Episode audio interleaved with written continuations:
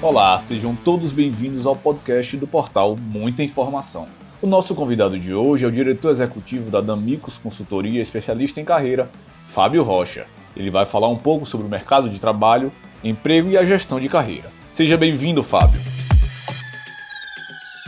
Todos precisamos de renda para sobreviver, mas até que ponto é razo razoável aceitar um trabalho apenas pela remuneração? Qual é o momento de dizer não? Perfeito, Bernardo. É, quando a gente trata de emprego e de trabalho, quem tá, vai nos ouvir, quem vai estar tá lendo a matéria do portal de informação sobre esse assunto, é, é, fundamental que ele perceba muito a sua realidade profissional. Se ele está há muito tempo desempregado, se ele tem uma formação, se ele tem experiência. Então eu quero aqui chamar a atenção, porque não existe receita de bolo. É óbvio que existem áreas Posso citar aqui tecnologia, alimentação, finanças, saúde, que são áreas com muita expansão. Se a gente for falar especificamente Salvador, Salvador vive um boom na área de saúde. Tá? É, e já existem segmentos onde você há uma grande restrição, o nível de desemprego até mais alto do que a média do estado, a média da cidade, ou até a média nacional ou a média mundial. Então, são situações muito particulares.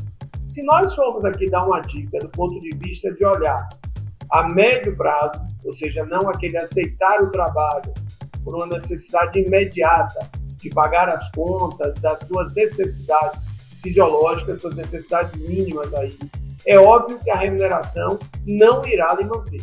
Está muito claro que sim, uma remuneração baixa é muito ruim para o aspecto motivacional, não segura o empregado, como a gente diz popular, mas, ao mesmo tempo, ninguém faz carreira, ninguém se motiva, ninguém está engajado nos resultados de organização apenas pela remuneração.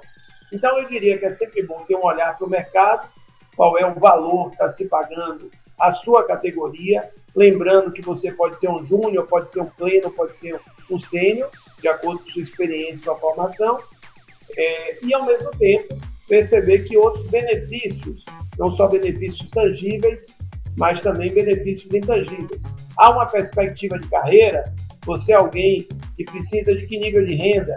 Você está solteiro, tem filhos, mora de aluguel, mora em casa própria?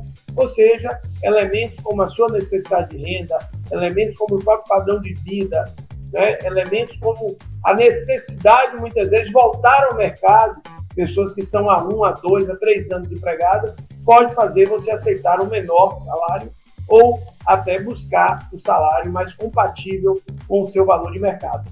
E aí vem uma questão muito importante. Você tem clareza do seu valor de mercado? E aí eu não estou falando só exatamente dos padrões salariais das categorias. Eu estou falando da ideia dos ativos que você tem, do quanto você representa e de quanto vale o seu passe no mercado. É, você puxou a, a próxima pergunta. É, por conta de habilidades que a gente tem, o profissional às vezes fica estagnado na empresa. Mas como é que a gente resolve esse impasse?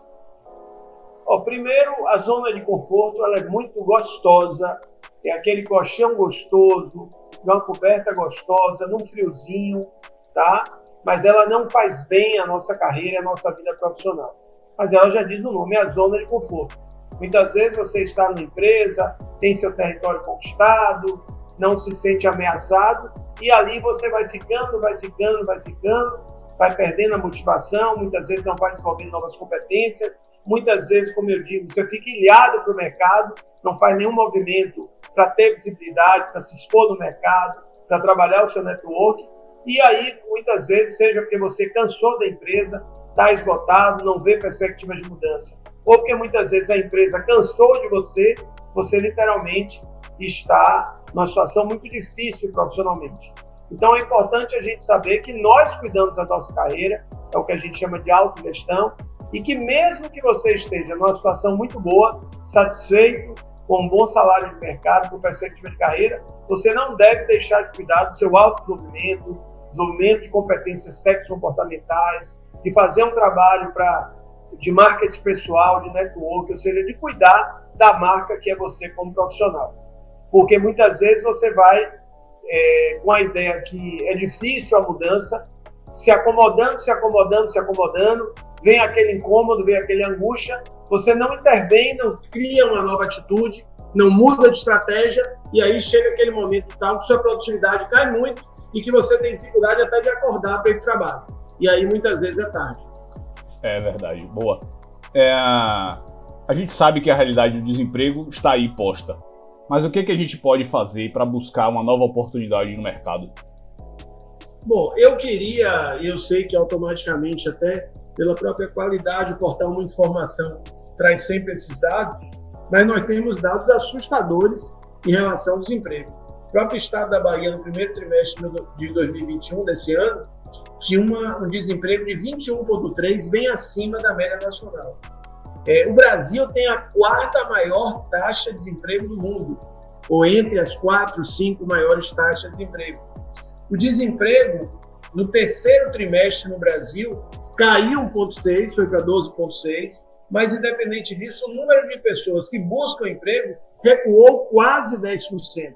Tudo isso são informações para mostrar que no futuro, se é que isso já não acontece em algumas funções, carteira de trabalho será uma peça de museu. Então, antes de mais nada, vale chamar a atenção de todos que as relações de trabalho estão mudando muito. Às vezes você precisa ter duas, três, quatro atividades que gerem renda, gerem receita. Às vezes a relação da pessoa jurídica é muito comum, então é muito natural hoje em muitas empresas, funções de caráter gerencial de liderança terem uma relação que a gente chama de pejotização. E aquela ideia de você entrar na empresa e morrer na empresa, aquela ideia da carteira de trabalho assinada, ela é uma ilusão. Para você ter uma ideia, Bernardo, nós estamos falando que apenas 10,2% da população brasileira, são quase 12 milhões, estão empregados a partir da carteira de trabalho. Então você tem aí um grande mercado da informalidade, você tem um grande mercado da prestação de serviço e onde muitas vezes você é a sua própria empresa. Agora, na questão do emprego, eu preciso ter um olhar mais específico. Eu, por exemplo, viajando semana passada entre Rio e São Paulo, eu um cliente meu, uma grande empresa, só em uma única unidade de negócio dele, tinham 500 vagas abertas para a área de pintura, de manutenção industrial e por aí vai. 500 vagas numa cidade do interior do Rio. É muita vaga, é quase o número de vagas da empresa. Então, é fundamental que você não trabalhe com aquelas ideias é, é, tão homogêneas, tão padronizadas. Então, agora, por exemplo, mês de dezembro, ah, não, agora não é hora de procurar emprego. E você vai procurar emprego quando? Porque hoje gente não pode nem dizer que está esperando o Réveillon, o Carnaval, porque pode não ter, graças, infelizmente, à pandemia. Então, você cuidado para não ir nesses caminhos aí, padrões, e imaginar que está ruim para todo mundo, está bom para todo mundo. Não, depende muito, mais uma vez, dos seus ativos, do seu passe, né? depende muito de uma disciplina e da estratégia de busca profissional, porque eu digo sempre, se não há movimentos e não ações, a possibilidade de resultado é zero. Então, se você está desempregado, se você quer ascender na empresa, ou se você quer mudar de área, você precisa traçar uma estratégia, você precisa fazer uma releitura aí da sua identidade profissional, dos seus ativos e ter disciplina nessa busca, seja através dos meios físicos, circulando, mesmo com as limitações, seja através dos meios digitais, vide aí o LinkedIn. Vamos para a próxima, é que tem correlação com isso que você acabou de dizer. Você acredita que apenas a qualificação acadêmica é suficiente para assumir determinado cargo? Quais habilidades contam a favor do candidato em uma seleção? Maravilha. Infelizmente, as competências técnicas são mínimas, são pré-requisito. No mercado tão concorrido, no mercado onde há uma relação desequilibrada oferta e demanda, alguns números chegam a dizer que 50%, 60%, alguns falam em 80% do nosso sucesso, sucesso profissional passa pelas soft skills ou competências comportamentais. E é fácil entender isso. Às vezes, Bernardo tem um grande currículo, mas como diz aquela antiga música do carnaval, ele é problemático. Né? Ou seja, é um cara difícil de relacionamento, que gera conflitos, ou às vezes é muito reservado e aí não constrói relações positivas no trabalho. É, muitas vezes eu às vezes não sei lidar com a pressão do trabalho, não sei lidar com o meu próprio líder, o meu próprio chefe, como a gente abordou aqui, né? A, a, questão da insegurança, então pessoas às vezes muito competentes, muito seguras, ou às vezes o excesso de confiança. Então, sem dúvida nenhuma, não é que a qualificação acadêmica, não é que as competências técnicas não têm mais valor. Pelo contrário, elas são o mínimo para você ir para a batalha. Mas o seu sucesso passa muito pelo autoconhecimento, pelo autodesenvolvimento, ou como já se diz há muitos anos, pela sua inteligência emocional. E a própria gestão de carreira, né, que a gente pode falar um pouquinho mais sobre isso aqui. Pronto. Eu queria só comentar sobre que uma televisão recentemente mostrou é, um momento que o chefe trocava de lugar com o empregado para mostrar como é que essa relação se dava e o chefe poder entender o que é que aquele empregado vivia. Qual a avaliação que você faz dessa, dessa técnica? Olha, essa técnica é a tradução do líder moderno. O líder moderno ele não é o líder de escritório, ele não é o líder de gabinete, ele não é o líder que fica é, blindado por uma bolha e por assessores. É o cara que circula, é o cara que é acessível, é o cara que dá bom dia, é o cara que dialoga, é o cara que está no chão de fábrica. Né? Eu quero aqui, porque coisa boa a gente registra, fazer uma homenagem às lideranças e particularmente ao CEO Túlio Sintra do Grupo Prina, um grupo listado na Bolsa, um grupo que tem é, unidades aqui na Bahia, em São Paulo e no Rio, e a Damicos Consultoria tem honra de estar atendendo este grupo na área de SG, de sustentabilidade, onde é um exemplo de liderança. É alguém acessível, é alguém que dá bom dia, dá boa tarde, é alguém que está o tempo todo próximo ao colaborador e que faz o trabalho da liderança presente. Não só o Túlio, mas todos os líderes que estão aí próximos a ele. Posso falar aqui rapidamente da Rose Dias, diretora de gestão, do Ricardo Viana, diretor da área de inspeção, e tantos outros. Então, Bernardo, esse, essa técnica, essa experiência que você citou, é a experiência da tradução do líder moderno. Porque líder que é líder, ele não tem só discurso, pelo contrário, ele dá pelo exemplo. Líder que é líder investe tempo no seu time. Ele busca, através do diálogo, construir relações de confiança e vínculo para que ele possa, inclusive, dar apoio, desenvolver o seu time e muitas vezes também, obviamente, cobrar e se posicionar quando os resultados não chegam. Bacana.